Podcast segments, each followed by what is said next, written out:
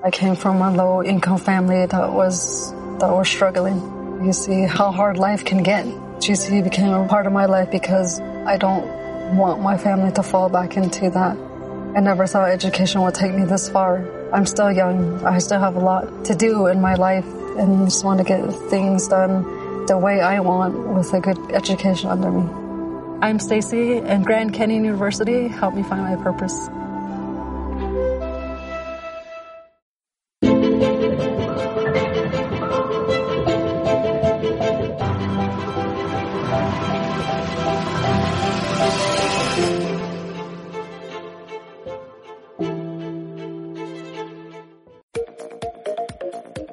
Buenas, bienvenidos a un nuevo programa de Descifrando la Guerra. Alejandro López con todos vosotros. Pero antes de entrar en materia, quiero aprovechar unos segundos para celebrar con todos vosotros el enorme crecimiento que hemos experimentado estos últimos meses. Ya somos más de mil personas escuchando el podcast y cien mil personas en Twitter. Todos juntos descifrando la política internacional. Muchísimas gracias de parte del equipo. El programa de este mes será un especial de una hora de duración, porque es lo que nos habéis pedido, más análisis, más países dentro de la región, en este caso tocaremos norte de África y Oriente Medio principalmente, pero alargadas son las sombras de los actores que nos ocupan. Además, tendremos más debate y más duración. Espero que os guste vamos a analizar una región completa. Vamos a comprender las dinámicas geopolíticas pues que se mueven entre potencias regionales dentro de desde Oriente Medio al norte de África, el Cuerno de África. Muy alargadas son las fronteras simbólicas de nuestros protagonistas, los Emiratos Árabes Unidos, ya con una agenda propia internacional, y nuestra querida Turquía, donde este mes, por cierto, hemos estado muy pendientes del cambio de estatus de Santa Sofía como mezquita, por primera vez desde 1934. El Islam sigue muy fuerte en la región, pero ambas potencias regionales están luchando por su área de influencia.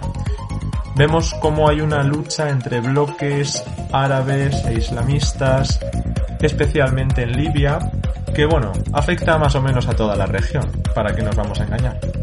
Vamos a ir poco a poco porque no es fácil, muchos son los actores y muchos son los escenarios, pero estoy muy seguro de que hoy saldremos con todas las claves bien aprendidas. Nuestra compañera Miriam González, para comenzar, nos va a traer, como siempre, un reportaje donde vamos a contextualizar, para situarnos todos, estos bloques en la región de Oriente Medio y Norte de África, principalmente que no nos vendrá mal. A continuación repetiremos el esquema de debate del último programa, ¿no? conmigo de por medio y con un análisis de nuestros compañeros politólogos. Así que esto es todo, quédense con nosotros y disfruten. Comenzamos.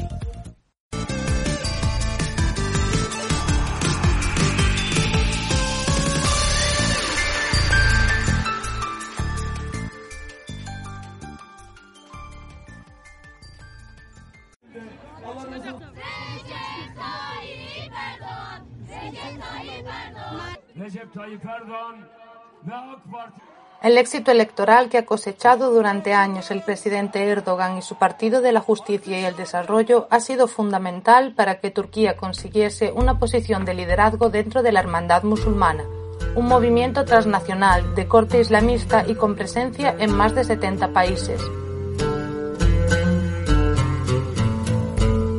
El objetivo principal de esta organización es el establecimiento de un Estado gobernado por la Sharia, la ley islámica. Turquía se convirtió en uno de los grandes valedores de la hermandad musulmana, pero también Qatar, íntimo aliado de Ankara, destaca en la defensa de esta organización que consiguió su gran protagonismo tras las revueltas de 2011. La Plaza Tahrir en Cairo, la capital de Egipto. Esta es una de las mayores manifestaciones desde que hace unos meses, en enero de 2011, una insurrección derrocó... La denominada Primavera Árabe provocó una sucesión de crisis en el mundo árabo-islámico y destruyó además los equilibrios de poder en la región. Una de las principales secuelas de las revueltas fue la aparición del cisma entre los países de mayoría suní, estas desavenencias terminarían cristalizando con el paso del tiempo en la rivalidad entre Turquía y los Emiratos Árabes Unidos. Mohamed Mursi ya es oficialmente presidente de Egipto. Se convierte así en el primer civil que ostenta este cargo. Solemne ante el Tribunal Constitucional, Mursi ha escenificado la jura oficial de su puesto hoy tras la oficiosa de ayer ante la Plaza Tahrir. En su discurso ha querido despejar temores asegurando que será el presidente de todos los egipcios y que no hará distinciones entre musulmanes y cristianos, mujeres u hombres. El ascenso de los hermanos musulmanes y la llegada de Mursi al poder fue vista con recelo por Emiratos Árabes Unidos, Kuwait o Arabia Saudí. Temían que esta organización pudiese utilizar su influencia regional para avivar las llamas de la revuelta en otros países. Otros estados, como Turquía o Túnez, apoyaron ampliamente el cambio de poder en Egipto. El ejército egipcio advierte al presidente Mohamed Mursi para que cumpla con las exigencias del pueblo en 48 horas. La situación en Egipto se recrudece con el paso de las horas y a una velocidad de vértigo. Lo que empezó con concentraciones pacíficas que pedían la renuncia de Mursi en el primer aniversario de su investidura, ha terminado con un ultimátum de las Fuerzas Armadas al gobierno de Mursi para que cumpla las demandas del pueblo.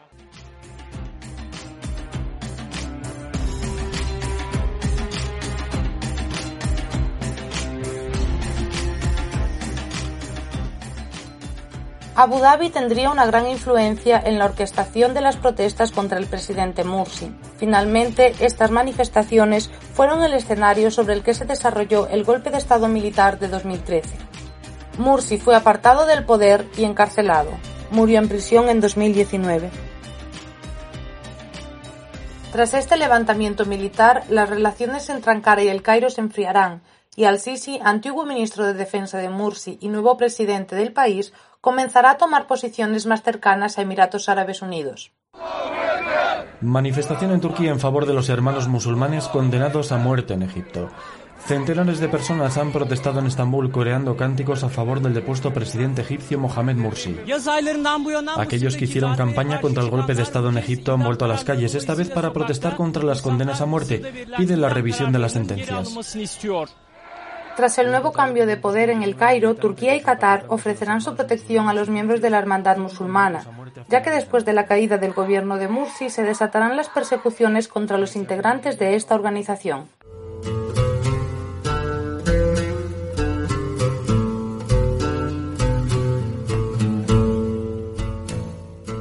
Doha retomará su política independiente frente a sus vecinos del Golfo, ayudando también a los miembros de la Hermandad musulmana y fortaleciendo sus lazos con Turquía.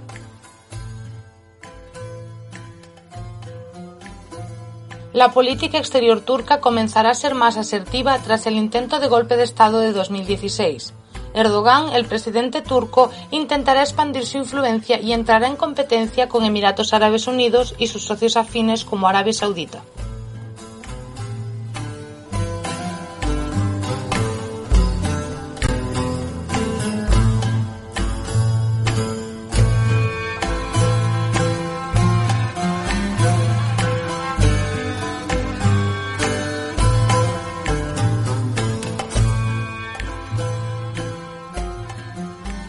La actual guerra en Libia muestra de manera clara el conflicto regional entre ambos estados. Turquía y Qatar apoyan al gobierno de acuerdo nacional, mientras que Emiratos Árabes Unidos y Egipto son los aliados del Ejército Nacional Libio.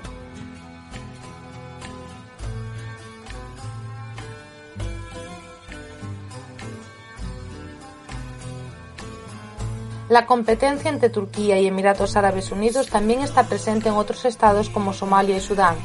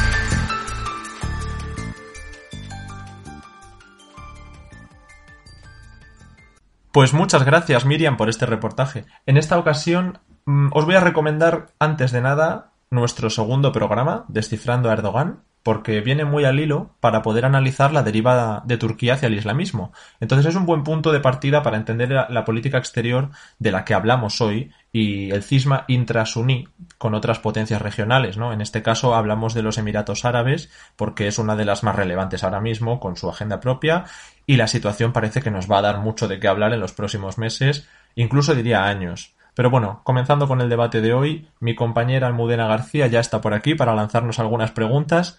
Os dejo con ella. Hoy estarán con nosotros Andrea Chamorro, politóloga. Hola. Jorge González, politólogo que nos visita por primera vez. Buenas tardes. Y por último, de nuevo, Alejandro López, antropólogo. Encantado. Vale, comenzando con Jorge, los hermanos musulmanes tienen una gran influencia en Turquía, pero en los últimos años hemos visto una polarización dentro de las corrientes sunís por la hegemonía regional. ¿Qué diferencia esta corriente de las presentes en países sunís como Emiratos Árabes o Arabia Saudí? Para empezar, considero que aquí podríamos tener una pregunta retórica interesante. ¿Son los hermanos musulmanes quienes tienen una gran influencia en Turquía o es Turquía quien tiene una gran influencia en los hermanos musulmanes? Pero yendo al grano, eh, para hablar de esta diferencia lo más cómodo es plantearlo a través del conflicto regional iniciado y liderado por Emiratos Árabes Unidos. Al fin y al cabo, este país del Golfo es quien encabeza desde hace casi una década el movimiento anti-hermanos musulmanes en la región. El gobierno de Abu Dhabi ve en el islamismo hermanos musulmanes una amenaza existencial para ellos y para sus monarquías aliadas en la región. El porqué es se, pues, se plantea que el islamismo hermanos musulmanes es una suerte de islamismo republicano, revolucionario con el cual existe un riesgo de extensión y transmisión a través de la región que podría poner en, peligro la propia persistencia del, gobierno de Abu Dhabi y de otros países aliados. Pues es que enlazando con la pregunta de Jorge, sí, podría ser una pregunta retórica, pero yo la voy a responder. Y es que las relaciones entre el, AKP y los hermanos musulmanes no es quien tiene influencia sobre quién, sino eh, se van apoyando mutuamente. O sea, una cosa no es excluyente de la otra. Ambos colaboran, ambos se benefician. Andrea, uno de los escenarios en disputa ha sido Egipto. El país norteafricano cayó del lado de la hermandad musulmana con Mohamed Mursi. Tras la primavera árabe, actualmente es uno de los más cercanos aliados de Emiratos Árabes en Libia. ¿Qué ocurrió para propiciar ese cambio de bando? Pues el cambio de bando viene con el derrocamiento de Mohamed Morsi y su sustitución por Abdel Fattah al-Sisi por, por, un golpe de Estado del mismo. Lo, importante es la diferencia entre ambos presidentes. Morsi era afiliado a los hermanos musulmanes, sin embargo, al-Sisi es un militar que no quiere saber nada de la hermandad por, por lo que se prohibió y se persigue. Lo que, lo que llevó a un cambio también de su política exterior y de sus alianzas de bloques. Al-Sisi es, un, es fiel aliado de países como Arabia Saudí, Emiratos Árabes Unidos o Estados Unidos, lo cual a Turquía le vino fatal ya que Mohamed Morsi era su aliado de interés por sus relaciones con los hermanos musulmanes. Y luego, hablando del conflicto libio, eh, Egipto posee importantes intereses en Libia, ya que es el país de al lado y desde el estallido de la guerra libia ha sufrido oleadas de terrorismo, inmigración, yihadismo, por lo cual le renta eh, mantenerlos a raya. El asentamiento de, Turquía en Libia llega a ser eh, una gran amenaza para Egipto, ya que está presionado tanto por, tanto por el Mediterráneo Oriental como por su país vecino, lo cual llevaría a un expansionismo del islamismo en la región. Quiero señalar que, si bien es muy fácil prever por la, la historia del ejército egipcio en general y su marcado anti-islamismo, que al-Sisi era un aférrimo enemigo de la hermandad, también quiero decir que era el Ministerio de Defensa de, era el ministro de Defensa de Mursi. Que la gente se ha olvidado con el paso de los años, pero fue ministro de Defensa de Egipto hasta después del golpe de Estado, con el momento en que se convierte en presidente. Pero era un ministro de Defensa. Precisamente de ahí que tuvo la posición favorable para poder dar el golpe de Estado. Eh, y en segundo lugar, quería mencionar que por mucho que Egipto hoy en día no parezca siquiera un aspirante a potencia en la región, el Cairo es el, es el corazón cultural del mundo árabe. compartiendo el puesto puntualmente con Bagdad, pero sobre todo el Cairo. Al fin y al cabo, las grandes corrientes revolucionarias del mundo suní eh, que han cambiado el panorama de la región han nacido el Cairo. El panarabismo, el islamismo, los hermanos musulmanes. Egipto está en el centro. Bueno, pero aunque Abdel Fattah al-Sisi fuera ministro de Mohamed Mursi, no estaba relacionado con los hermanos musulmanes, a pesar de que formara parte de ese gobierno. De hecho, ha sido quien, los ha, quien lo ha ilegalizado. Sí, por supuesto, no pretendía decir que estuviese relacionado con los hermanos musulmanes, pero quiero decir que tampoco era un elemento exógeno del sistema que actúa contra los hermanos después de las elecciones, no, que estaba dentro, que era parte del sistema totalmente y que aceptó el cargo de ministro de defensa. Que las cosas pasan y la gente cambia y los actores tiene unas evoluciones curiosas a lo largo de la historia. Pero es que no es raro que en los sucesivos gobiernos el sucesor esté dentro del gobierno de predecesor. Sadat, estaba en el gobierno de Nasser, Mubarak en el de Sadat y así. No, por supuesto, pero ten, en cuenta que hay un corte. Hay la revolución egipcia de 2011 es un cambio del orden anterior y aún así, después de la revolución, se nombra comandante en jefe al Sisi y presidente del Consejo Supremo de las Fuerzas Armadas y luego pasa a ser ministro de Defensa. Sí, pero hay un corte, un cambio radical en la historia que luego se revierte con el golpe del Sisi, ¿no? Pero se produce una discontinuidad histórica.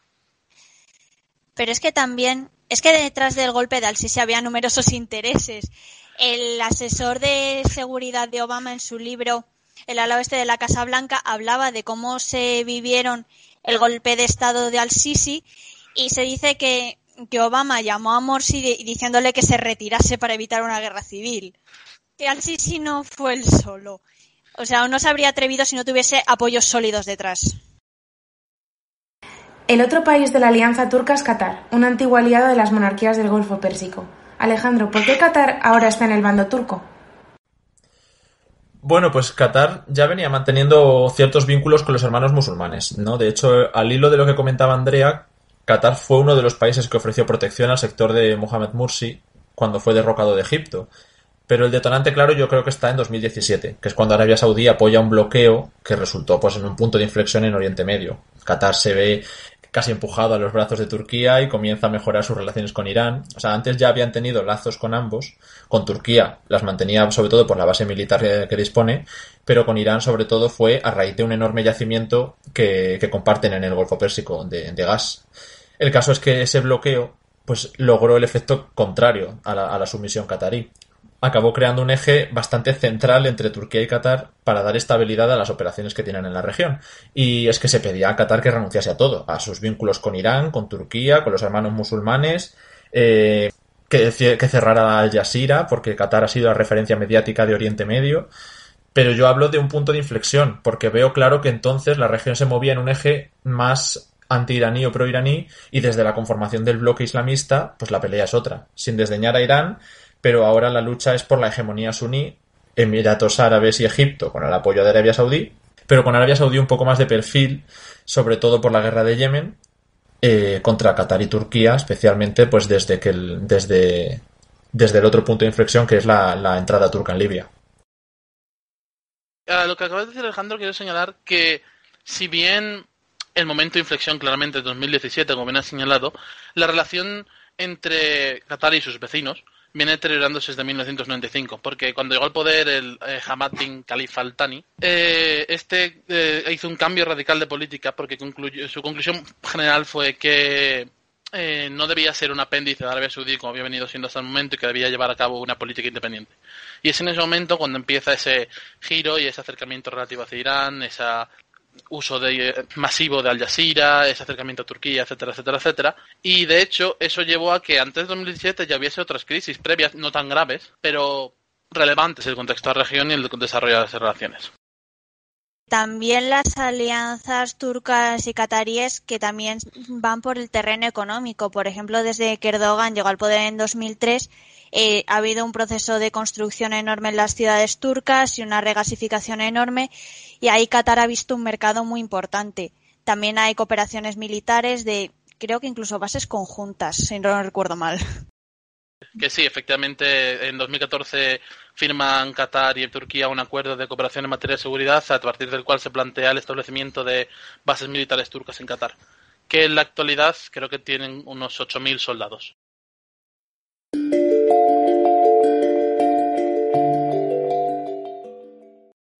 Las relaciones entre Turquía, un país de la OTAN, y Rusia han mejorado en los últimos años, pero una de las mayores expansiones que hemos vivido ha sido la entrada directa de Turquía en Siria, especialmente tras el vacío por la salida norteamericana.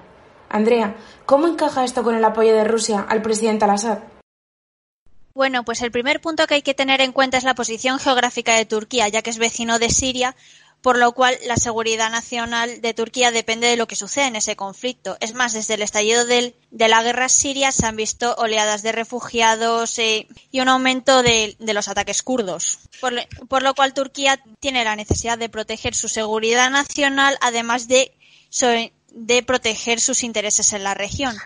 Rusia al mismo tiempo es un aliado de Turquía, pero a la vez del gobierno de al-Assad el cual el gobierno de Al-Assad no le, no le hace especial gracia a Turquía, que si fuera por ellos lo habrían derrocado y, destituido por un gobierno islamista si hubiese una opción sólida para hacerlo, que no llevase un Estado fallido en Siria, que es lo que aún menos les interesa. Sin embargo, eh, Rusia se ve aquí con un dilema, ya que Turquía eh, va con su agenda propia que muchas veces choca con los intereses del gobierno de Al-Assad o con Rusia, como por ejemplo es el caso de la Operación Escudo de Primavera, en la que Turquía eh, atacó posiciones del, ejército árabe sirio, en la cual tuvo que intervenir Turquía en una reunión entre Erdogan y Putin, después de la cual Erdogan se anunció la retirada de la Operación Escudo de Primavera y la vuelta del ejército turco a las posiciones originales que cómo encaja el apoyo de Turquía y el apoyo de Turquía al presidente Assad con Rusia. Para Rusia encajar el apoyo al Assad a la vez de una alianza con Turquía es algo complicado que requiere movimiento, o sea, unas alianzas muy líquidas y para puntos concretos. Bueno, que Turquía eh, también dentro de la OTAN eh, supone bastante un incordio, porque sobre todo para países europeos como Francia y Grecia, a la cabeza de ello, pero su presencia la convierte también en un actor clave, porque puede negociar a la vez con Rusia y con Estados Unidos. Sus relaciones con Rusia son buenas, pero, pero al estar en medio le permite eh, el intercambio de cromos continuamente, en Siria, en Libia, con los pactos en el Mediterráneo, eh, y es que también al compartir el formato de Astana con, Rusia, eh, donde se ha negociado prácticamente todo lo relevante de la guerra de Siria, Turquía sabe que, al-Assad no se va a marchar, pero puede jugar al intercambio con Rusia, cediendo ambos pues, eh, en, en, otros territorios, en intereses menores, así que yo creo que sí que es compatible, ¿no? voy a hacer brevemente de abogado del diablo aquí para decir que si bien Turquía es un problema para la OTAN a menudo, también es uno de sus activos más valiosos. Ya no solo por ese puente que hace con Rusia, sino también porque al fin y al cabo es el segundo ejército más grande de la OTAN. Y es el puente que permite que la OTAN interactúe con Oriente Medio de, sin ser una entidad totalmente exógena. Por lo tanto, se puede entender que desde la perspectiva y la ideología atlantista que tiene la OTAN como estructura, eh, la, Turquía se la considera un activo muy valioso. Y se la puedan tolerar ciertas actitudes. Por otro lado, sin duda, estas actitudes han ido mucho más allá de lo que se puede tolerar en la actualidad, pero sobre todo para los socios europeos de la misma, y por lo tanto el marco de respuesta a estas se debería dar más bien en torno a la Unión Europea que en torno a la OTAN. Emiratos Árabes recientemente ha mostrado un acercamiento con Siria para normalizar las relaciones. Visto su choque con Turquía, ¿cómo explica el gesto a Siria cuando en un principio estaban del lado de Arabia Saudí, Jorge? Emiratos Árabes Unidos tiene una política que desde hace años viene siendo cada vez más independiente de la política de Arabia Saudí. Para poner el ejemplo más claro, en Yemen apoyan a una facción que está enfrentada con los aliados de Riyadh, el Consejo de Transición del Sur de Yemen. Y en Libia la campaña ha sido prácticamente gestionada por su cuenta sin tener en particular consideración los intereses o la estrategia saudí. En el caso concreto de Siria, estamos hablando que es prácticamente la línea de frente regional en la batalla contra Turquía, al menos en la batalla contra su expansión. Eh, de hecho, se ha hablado y se ha rumorado durante los últimos meses que Emiratos estaba presionando al Assad y ofreciéndole grandes cantidades de dinero para que rompiese el alto el fuego de Idlib y así dañar la política de Turquía para con Libia. Aparte de eso, hay que tener en cuenta esa, esa más que interesante cantidad de dinero que puede ofrecer Emiratos Árabes Unidos que podría hacer que Al-Assad estuviera dispuesto a olvidar algunos antiguos agravios. Y es que em, para Damasco seguramente sea más importante el hecho de que Turquía esté ocupando un porcentaje importante del territorio sirio que la posible financiación que haya realizado previamente Emiratos Árabes Unidos a los rebeldes. Bueno, y que aunque Turquía también, eh, aunque Turquía esté acostumbrada a negociar con Rusia cada paso que se da en Siria, a Siria no le hace ninguna gracia que Turquía haya invadido el norte de su territorio soberano. Eh, así que cualquier gesto que le permita avanzar hacia una normalización diplomática, el asentamiento de, Al-Assad eh, en el gobierno a ojos internacionales, yo creo que le va a parecer bien. Y Emiratos le puede reabrir la puerta de la Liga Árabe, donde claramente ya hay una, hay una confrontación entre los grupos pro-turcos, eh, grupos de países pro-turcos y grupos de países pro-emiratíes, sobre todo por la cuestión de Libia. Entonces la incorporación de Siria yo creo que sería una victoria para los Emiratos, bajo mi punto de vista. Sí, pero es que en la Liga Árabe, Emiratos Árabes tampoco es que guste demasiado. O sea, si Siria entra, se va a encontrar con una fuerte oposición de Arabia Saudí y los estados que están en su bloque. Así que a lo mejor incluso llega a haber una división muy importante dentro de la Liga Árabe, que llega a hacer que la organización pierda mucha capacidad de actuación.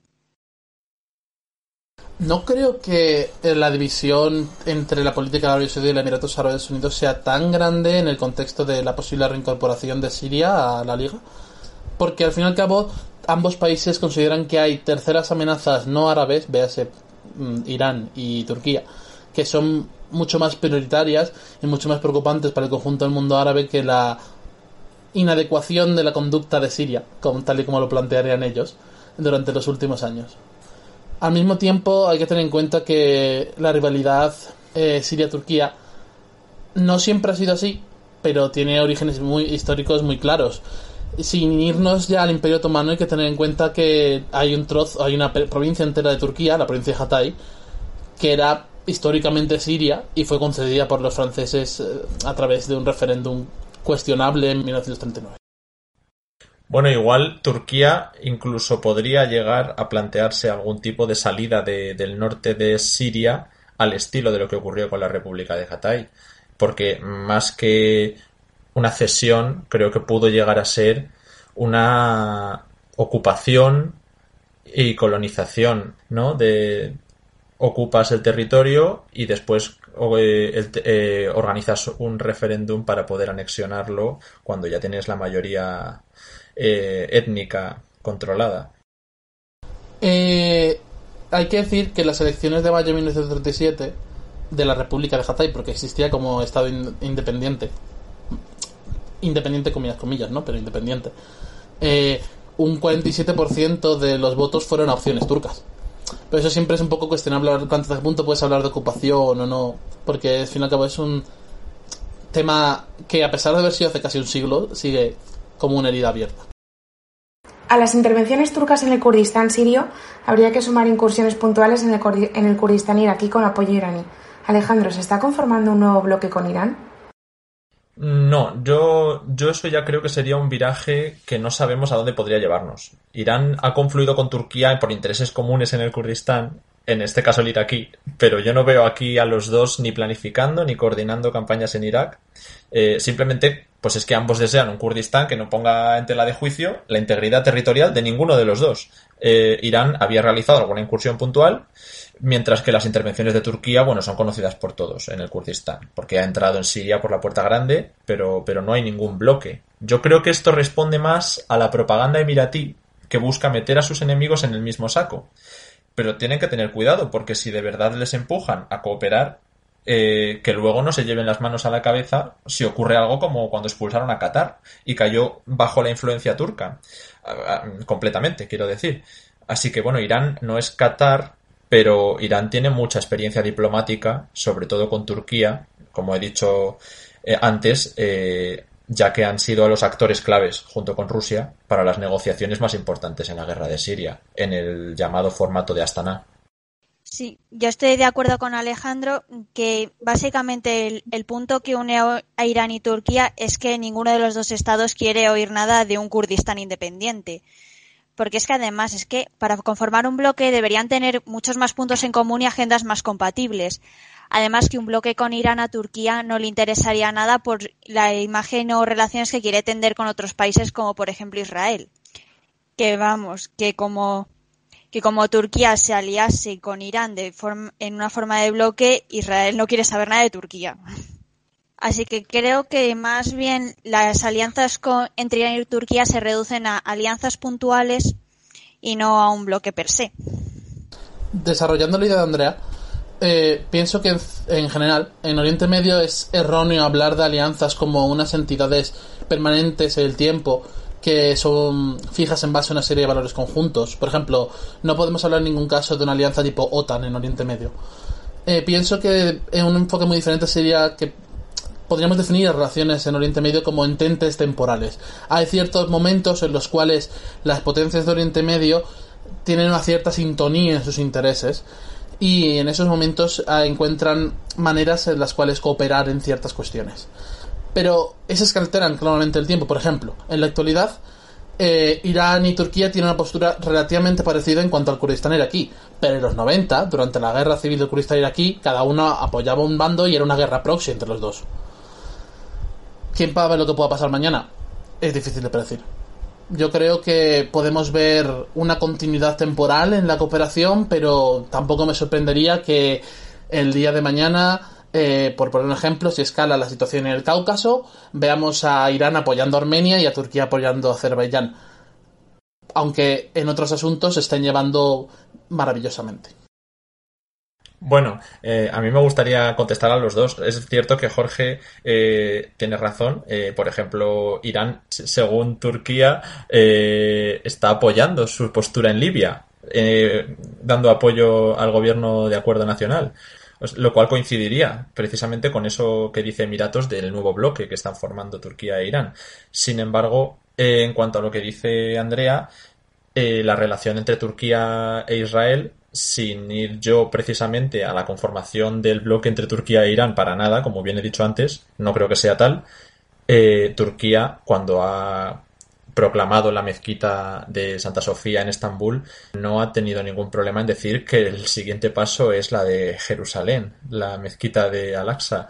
entonces, realmente la relación entre Turquía e Israel tampoco es que sea estructural matizaciones. No, Turquía no era quien afirmaba que Irán tenía la misma postura en Libia que ellos. El propio Rouhani lo dijo en una rueda de prensa después de reunirse con Cavusoglu en Ankara.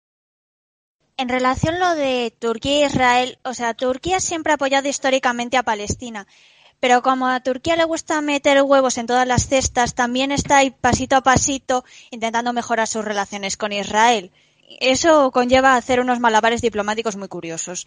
Pero es eso, o sea, las alianzas en, como dice Jorge, las alianzas en Oriente Medio no se deben entender como bloques estáticos, son muy líquidas y cambian rápidamente. Además, es que ya poniéndonos en el tema de cómo es Turquía como aliado, es una, viéndolo en términos estratégicos, o sea, es un aliado, Turquía es un aliado muy volátil que básicamente juega para sí. Así que sus aliados gastan enormes cantidades de tiempo en intentarle mantener controlado, como pasa con Rusia.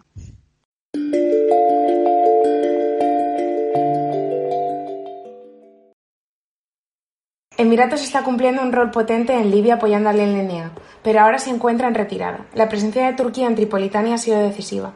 ¿Egipto intervendrá en el conflicto si se alcanza a Sirte y al-Jufra o es una cortina de humo? Teniendo en cuenta los acontecimientos de mediados de julio, creo que la pregunta correcta aquí en este caso sería no si Egipto intervendrá, sino cuándo y cómo será dicha intervención. Vayamos por partes.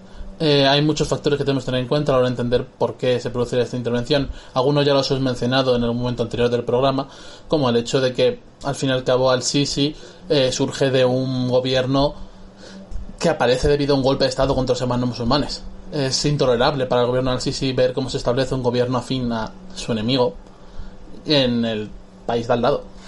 Y además, siendo un estado satélite de su principal rival regional en el Mediterráneo Oriental.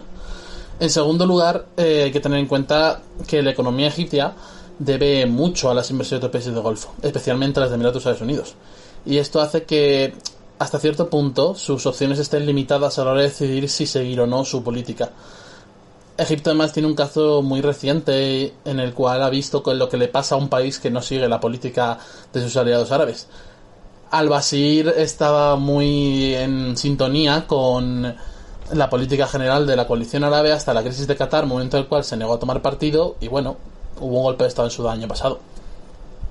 Cosas que pasan.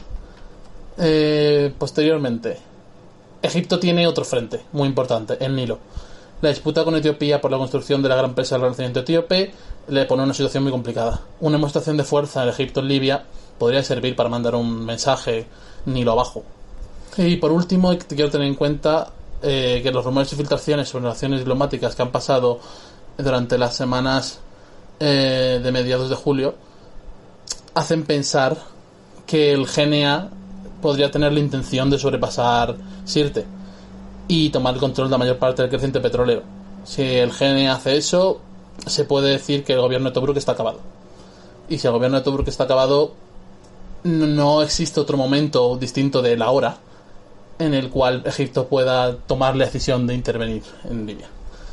En cuanto a sus propias capacidades, hay que tener en cuenta, el frente de Sirte está a más de mil kilómetros de la frontera con Egipto.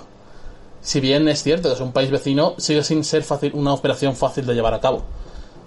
No hay tanta diferencia en ese caso, obviamente en, sí la hay en cierto sentido logístico, pero no hay tanta diferencia con la de Turquía, porque Turquía está a 1300 kilómetros de Sirte tiene que llevar los aviones hasta Misrata, tiene que llevar aviones para empezar, no puede ir por carretera. Pero sigue siendo una, un reto considerable para las Fuerzas Armadas egipcias. Y ya para tratar de terminar de algún tipo de conclusión, porque me puedo tirar aquí hablando media hora sobre por qué Egipto puede o no intervenir y qué condiciones, yo creo que Egipto va a intentar hacer todo lo posible para contener el conflicto en Sirte. No va a hacer, como algunos creen, una mera demostración de fuerza para intentar que Turquía se eche para atrás, sino que va a apostar mucho y va a apostar fuerte y por lo tanto creo que hay un gran riesgo de una escalada internacional en torno al Golfo de Sidra. Eh, Jorge, yo sí que veo una intervención limitada de Egipto, no por el gusto de defender a Haftar, sino más bien porque no se puede permitir el tener un estado títere de Turquía eh, en sus fronteras, ¿no? Porque da alas al islamismo de los hermanos musulmanes y no quieren ni oír hablar de la experiencia islamista desde que cayó Mohamed Morsi. Pero es que cuando entren en Libia, yo creo que tiene que ser de una manera muy limitada e incluso simbólica, porque un choque contra Turquía sería fatal para Egipto, y tú mismo has dicho que tienen otro frente abierto con Etiopía, o lo que pueda surgir en el Sinaí.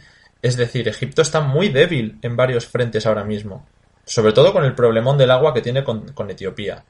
Por eso creo que la intervención será mm, porque no le queda más remedio, porque han llegado ya al punto de inflexión y tiene que defender el acuerdo del Cairo, pero, pero lo que busca es un alto el fuego.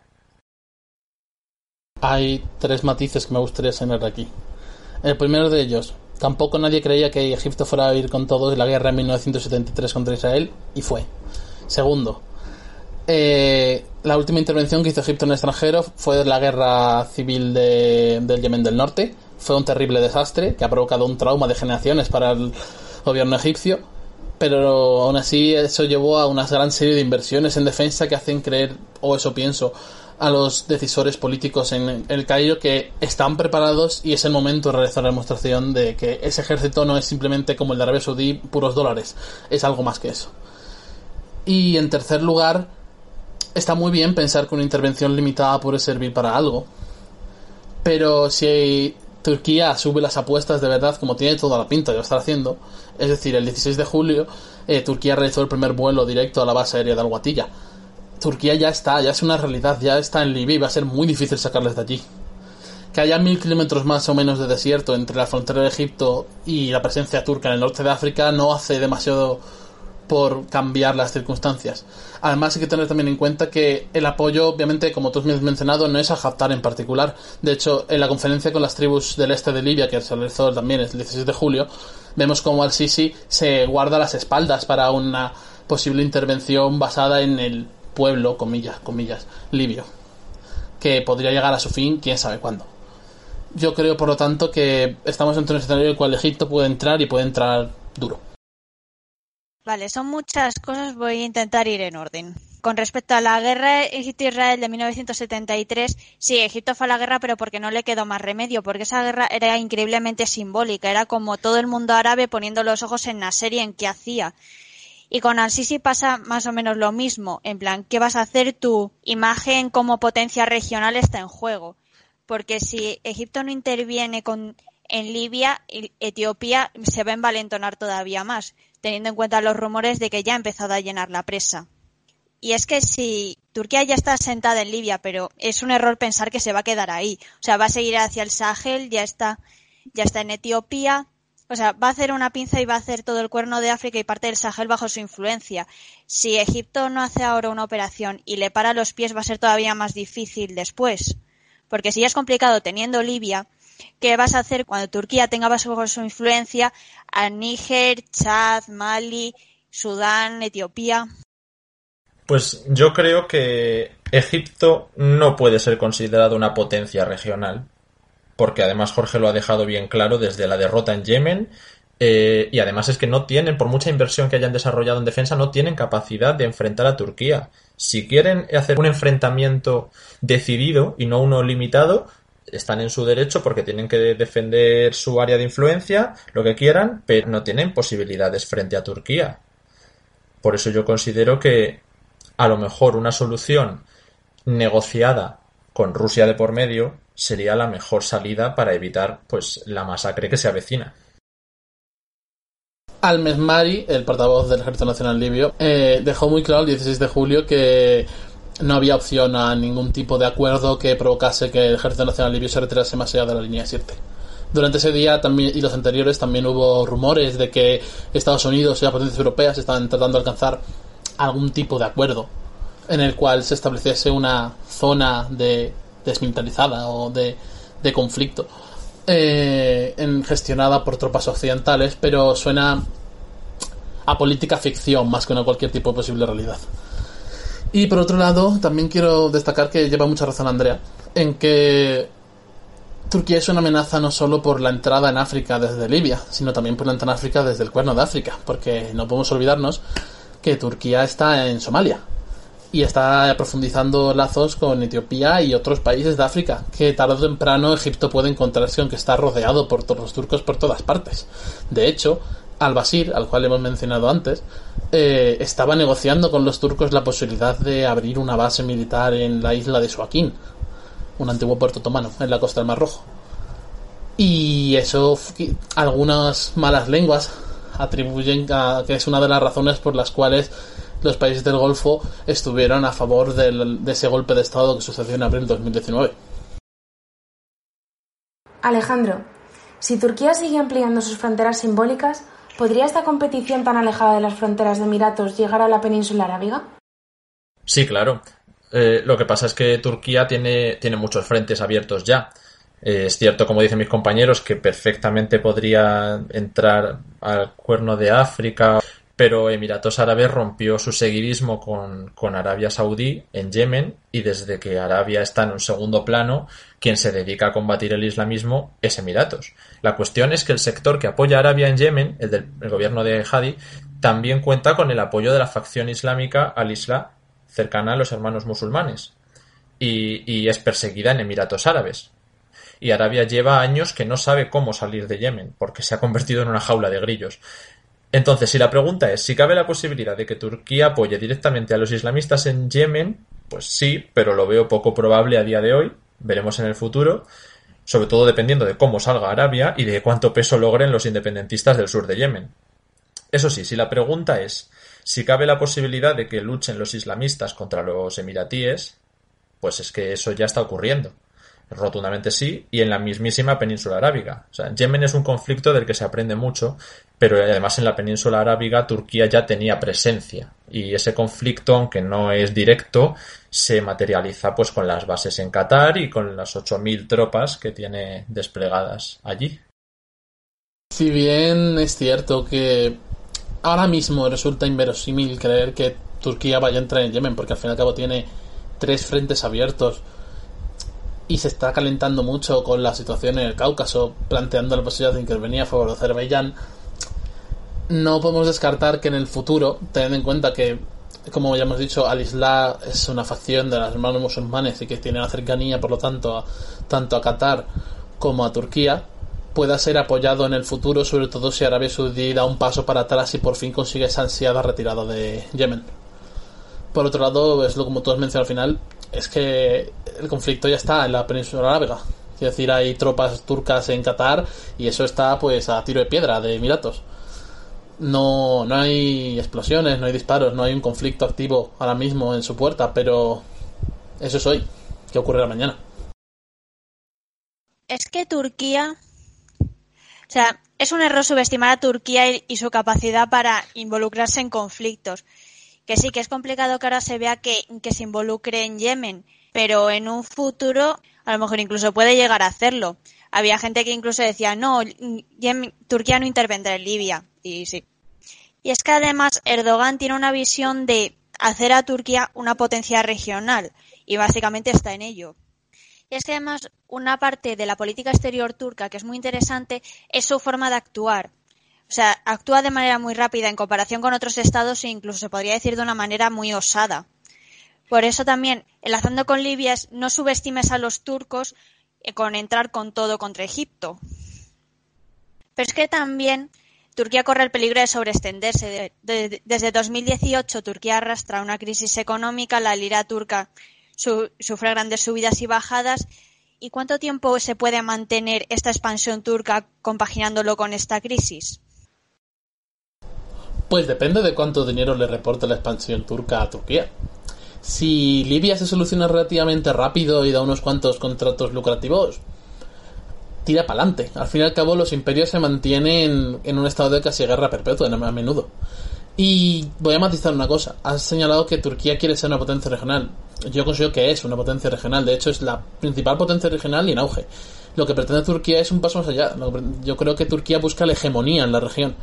Y aparte de eso, convertirse ya pienso que en cierto modo es un poco delirio, al menos en estos momentos, por parte de Erdogan, pero tengo toda la sensación de que Turquía pretende convertirse en una gran potencia a nivel mundial. Sí, sí, además es que no para de abrir frentes en, todo el continente. Ya no solamente se trata de si tiene mejores o peores relaciones con Irán o, o está en el cuerno de África, es que le hemos visto incluso desafiar a China por el Turkestán bueno, lo que es la provincia de Xinjiang, pero, Turquía claramente es una potencia regional, es lo que, lo que decía Jorge. Y aunque no haya un conflicto directo con Emiratos Árabes, en la península arábiga la capacidad está ahí, no solo por las tropas en Qatar, no creo que vaya a verlo eh, directamente en suelo emiratí, pero sí que puede haber en Yemen, como he comentado al principio. Aunque a día de hoy lo veo poco probable, pero bueno, como decimos todos, eh, sería de cara al futuro, a abrir un nuevo frente. A ver si creo que me he explicado mal. O sea, la visión que ha tenido Erdogan desde el principio es eso, convertir a Turquía en, un, en una potencia y llegar a dominar la región, tanto norte de África, Oriente Medio. Y es que ahora tiene la complicada tarea de expandirse más rápido de lo que la economía empeora. Pero es que además es que Turquía cuenta con una ventaja que a la vez puede ser una desventaja, que es que está en medio de Europa, norte de África y Oriente Medio que, que tu parte buena si lo sabes jugar y sabes equilibrar bien los poderes, malo si te, si te pasas de ambicioso porque se unen en tu contra. Realmente, ese ha sido un dilema histórico que ha tenido la población túrquica de Anatolia. Eh, durante gran parte de su historia, eh, de la expansión del Imperio Otomano, eh, Turquía avanzaba primero por un lado, se iba luego al otro, intentando, intentando equilibrar que no todos se juntasen a la vez contra, en contra suya también es una gran ventaja su posición en ese sentido. Puede avanzar a veces por el Cáucaso, a veces por Oriente Medio, a veces por el norte de África y históricamente les ha funcionado. Si les funcionará ahora en un mundo globalizado, bueno, globalizado, en vías de desglobalización en cierto sentido también, ¿no? Pero más interconectado, vamos a decirlo así, que como les funcionaba hace 400 años. Yo creo que no. Yo creo que al final, en algún momento, si siguen avanzando tan agresivamente como están haciéndolo ahora, Turquía va a acabar encontrándose con una coalición importante en su contra y quién sabe lo que va a pasar después. Por el momento ya ha conseguido juntar a Grecia, a Egipto, a Emiratos Árabes Unidos, a Chipre y a Francia. quién sabe quién se sumará a la coalición mañana. Armenia.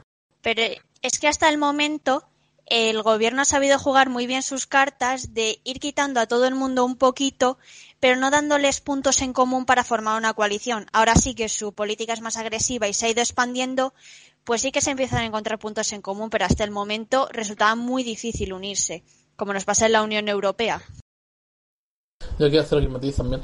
Eh, pienso que resulta importante también señalar que si bien mm, se podría decir eso que hasta ahora Turquía tampoco se la ha jugado tanto. En el momento en el cual firma ese memorándum de entendimiento con el gobierno de Trípoli y efectos prácticos corta por la mitad del Mediterráneo, se cruzó una línea. Se cruzó una línea y precisamente por eso estamos en la situación en la que estamos actualmente, en la cual podemos llegar a ver que va a haber una guerra entre países que no, que no involucra a una superpotencia o gran potencia, cosa que hace décadas que no ocurría. Quiero decir, por supuesto, hemos tenido pequeñas salvedades como el enfrentamiento de 2016 entre Armenia y Azerbaiyán, pero ninguna guerra importante en el sentido de con muchos operativos de ambos países interviniendo y que tenga grandes repercusiones en el escenario internacional. Y eso es algo que podemos estar a punto de ver en Libia. Precisamente al hilo de la cercanía a Yemen, Somalia y Somalilandia se han vuelto estratégicas para Turquía y Emiratos, respectivamente. Andrea, ¿cómo podrían afectar estas alianzas al tablero en países como Etiopía y Sudán? ¿A quién han apoyado desde ambos? Pues es que la política que está siguiendo Turquía es muy interesante y la voy a desglosar por los países que has mencionado. Somalia tiene una clara inclinación hacia emiratíes y cataríes, no solo por las enormes inversiones en infraestructura y desarrollo que se hacen en el país, sino también por las elecciones, como se comentaba, que, que los países desembolsaron grandes cantidades para apoyar al partido que ganó las elecciones. Sin embargo, esto no significa que los turcos hayan soltado Somalia, sino siguen allí. Es más, en las negociaciones entre Somalia y Somalilandia, Turquía ha jugado un papel muy importante. Tanto es así que en, la última ronda de negociaciones Turquía eh, se ausentó y esto provocó grandes desequilibrios dentro de las negociaciones. En el caso sudanés es muy particular porque los, turcos perdieron un aliado muy valioso cuando Basir fue derrocado. Eh, Sudán era un, es un caso muy particular porque los turcos ya tenían puestos los ojos en el país, ya que habían negociado con el gobierno de al-Basir la entrada de mercenarios turcos y la implementación de soldados en el país. Así que, tras la caída del gobierno de al-Bashir, eh, Arabia Saudí, Emiratos y las demás monarquías del Golfo se posicionaron rápidamente tutelando la transición. Porque, porque es que es eso, se posicionaron, se posicionaron a favor del golpe. En este caso, lo que hizo Turquía fue dar un paso para atrás, mantenerse en un segundo plano, hasta ver cómo se configuraban los distintos poderes y equilibrios. Por eso, durante un año ha estado como muy alejada, replegada. Sin embargo, ahora está volviendo al país. Se han vuelto a se han vuelto a posicionar en la isla de Suakin, en el noroeste de Sudán, y se están volviendo a dar conversaciones importantes entre el gobierno de transición y, Turquía. Sin embargo, dentro del gobierno de Sudán eh, puede haber discrepancias en torno a Turquía, ya que está dividido en dos, una parte militar, una parte civil.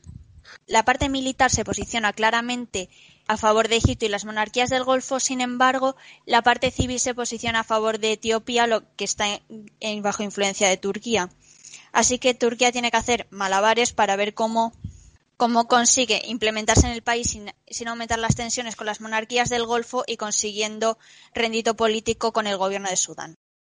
Etiopía también ha reforzado relaciones con Arabia Saudí, Emiratos Árabes Unidos, Qatar y también con Turquía. Es más, ha recibido inversiones de, todos los países. Sin embargo, Etiopía juega una neutralidad, ya que, por ejemplo, no se involucra con Yemen ni con el, eh, ni con el conflicto Arabia Saudí-Irán. Sin embargo, una cosa muy curiosa es que Turquía se ha convertido en el segundo en el segundo inversor de Etiopía, lo cual es muy importante. Y ahora con la gran presa del renacimiento etíope, la cual está en disputa con Egipto, hay conversaciones con Etiopía, reuniones, lo cual se hace para, para presionar todavía más Egipto. hay que tener en cuenta a la hora de plantear por qué Turquía no intervino cuando la revolución o golpe de Estado, como quieras llamarla, contra al-Bashir. Al-Bashir era un líder increíblemente impopular. Es decir, las protestas eran por algo tan simple como que no había pan. No había pan en, para la gente en Sudán. Eh, es muy difícil, por mucho que esté, sea tu aliado y por mucho que tengas cercanía con ese líder, mojarte y apostar por alguien que consideras que está acabado, que, que consideras que está acabado. Y yo creo que tanto Rusia, que por cierto la menciono aquí porque al-Bashir también intentó acercarse con Rusia y le ofreció una base a Putin en varias ocasiones y Putin dijo, bueno, ya lo iremos estudiando. Eh, como a Turquía, pues les pasó lo mismo, que no era viable apostar tan a lo grande porque si al-Bashir caía, y era muy fácil que cayera, eh, podías ponerte a la sociedad sudanesa al completo en contra. Y eso hubo relativamente suerte con el gobierno de transición porque era muy fácil que Sudán hubiera estallado una guerra civil. Y bueno, quizá me estoy pasando listo. Quién sabe lo que puede pasar en los próximos meses y años. Pero pienso que sí es cierto que existe esa brecha importante en el interior de la sociedad sudanesa sobre hacia dónde va a acabar de dirigirse. Y si bien, como tú bien has mencionado, Andrea, los militares eh, tienen esos contactos, esa cercanía hacia las monarquías del Golfo y hacia Egipto, el resto de la sociedad no lo tiene para nada tan claro. Sobre todo hay que tener en cuenta, un detalle muy aquí muy importante en mi opinión, es cómo, cómo de mal se trata a los trabajadores inmigrantes sudaneses en las monarquías. Que cada año surgen un par de escándalos sobre cómo algún gran jeque o alguna figura rica de uno de estos países trata como el culo a, a sus empleados y surge un vídeo y un pequeño se hace viral y hay un pequeño escándalo al respecto. Y eso es algo que en países como Sudán tiene su efecto. Que sí, aportan mucho dinero, sí, tienen grandes inversiones y hay mucha gente que depende de esas inversiones para vivir, pero al mismo tiempo es algo a tener en cuenta. No, no están en un auge de popularidad en estos momentos los países del Golfo. Especialmente cuanto más se descubre que Emiratos tiene una red de proxy está alimentando guerras por toda la región. Que Turquía es lo mismo también, cierto. Pero... No, a ver, yo, yo no digo que, que Turquía se fuese a meter para salvar el gobierno de al-Bashir. Ese gobierno ya estaba acabado, muy desgastado, así que no habría metido la mano en el fuego. Pero sin embargo, cuando el gobierno fue derrocado, lo que hizo fue replegarse y mantenerse un segundo plano, porque si se posicionaba eh, en cualquiera de los bandos, por así, y sobre todo, o sea, se llegaba a decir que se posicionaría del lado de los manifestantes. Pero eso, Turquía se replegó a un segundo plano, ya que eh, si se metía a apoyar, por ejemplo, a los manifestantes, las tensiones con las monarquías del Golfo habrían escalado mucho, las tensiones dentro del país habrían sido mucho más violentas y habría sido bastante probable que estallase una guerra civil, la cual en Turquía se vería atrapada y no le interesaba nada. Así que lo mejor que podía hacer era mantenerse en un segundo plano y ya cuando se asentase todo y ver cómo estaban repartidos los poderes o cómo se había organizado el gobierno, porque en aquel momento no se tenía ni idea de lo que se iba a hacer, ya volver aunque no lo hayamos mencionado, eh, como Emiratos Árabes buscaba también un puerto en el Mar Rojo, también se, se, llegó a acercar a Eritrea, por ejemplo. Pero a Etiopía pues no le ha hecho, no le, no le hace ninguna gracia que su antigua región, con la que también hay bastante rivalidad hasta nuestros días, se, pues se convirtiera en estratégica para, para los Emiratos Árabes.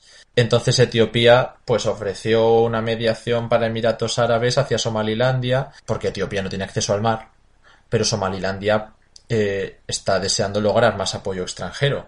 Y claro, esto a Somalia tampoco le hace ninguna gracia, porque Somalia también tiene esas rencillas independentistas, eh, no controla la totalidad de su territorio y es área de influencia casi directa de Turquía también, aunque tenga buenas relaciones con algunas monarquías del Golfo.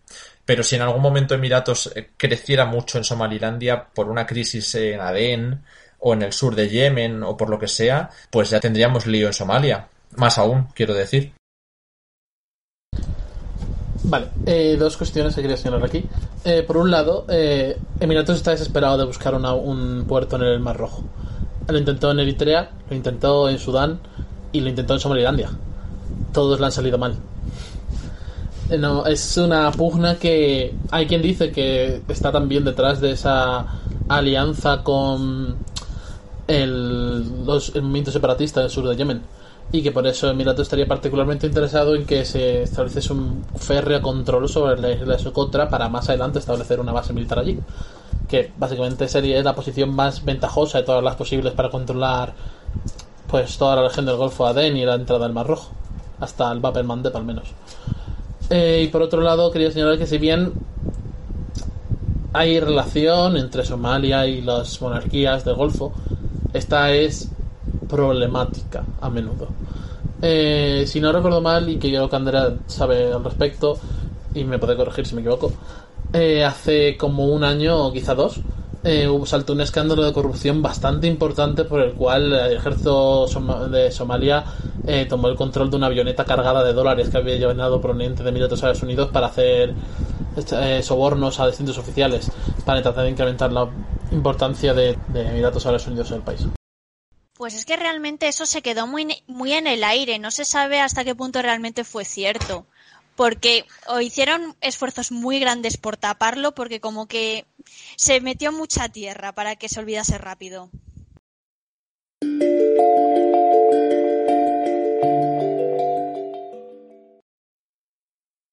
Para terminar, quiero pediros un titular final. Jorge. El expansionismo turco pone en riesgo la estabilidad del norte de África y nos advoca a una guerra internacional. Muchas gracias, Jorge. Alejandro.